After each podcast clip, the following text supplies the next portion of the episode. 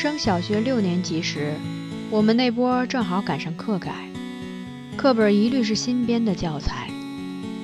我对新版语文课本的印象很深，柠檬色的书封，所有的内页纸张都是又厚又光滑的那种，手感超级好。不过遗憾的是，到了第二学期，内页的纸就又退回到以前那种没有光泽的。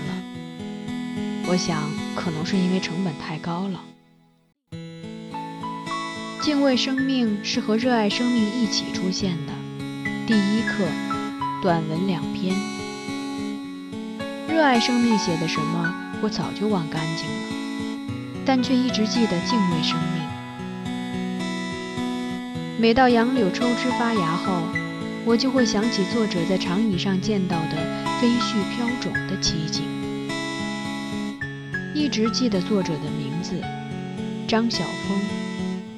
大概是因为他是唯一的一个出现在大陆课本里的台湾作家吧。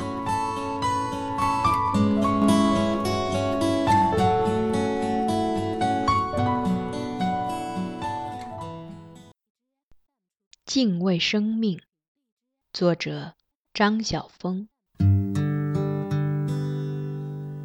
那是一个夏天的长的不能再长的下午，在印第安纳州的一个湖边。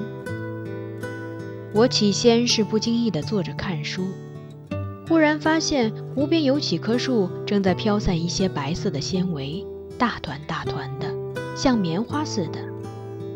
有些飘到草地上，有些飘入湖水里。我当时没有十分注意。只当是偶然风起所带来的。可是渐渐的，我发现情况简直令人吃惊。好几个小时过去了，那些树仍旧浑然不觉地在飘送那些小型的云朵，倒好像是一座无限的云库似的。整个下午，整个晚上，满天都是那种东西。第二天情形完全一样。我感到诧异和震撼。其实，小学的时候就知道有一类种子是靠风力吹动纤维播送的，但也只是知道一道测验题的答案而已。那几天真的看到了，满心感到的是一种折服，一种无以明知的敬畏。我几乎是第一次遇见生命，虽然是植物的。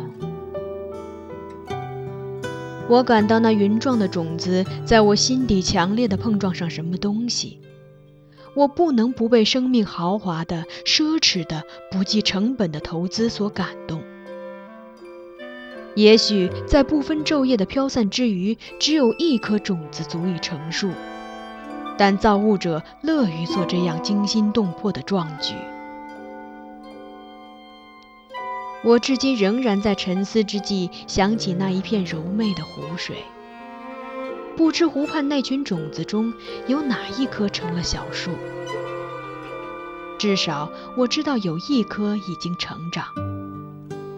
那颗种子曾遇见了一片土地，在一个过客的心之峡谷里蔚然成荫，教会他怎样敬畏生命。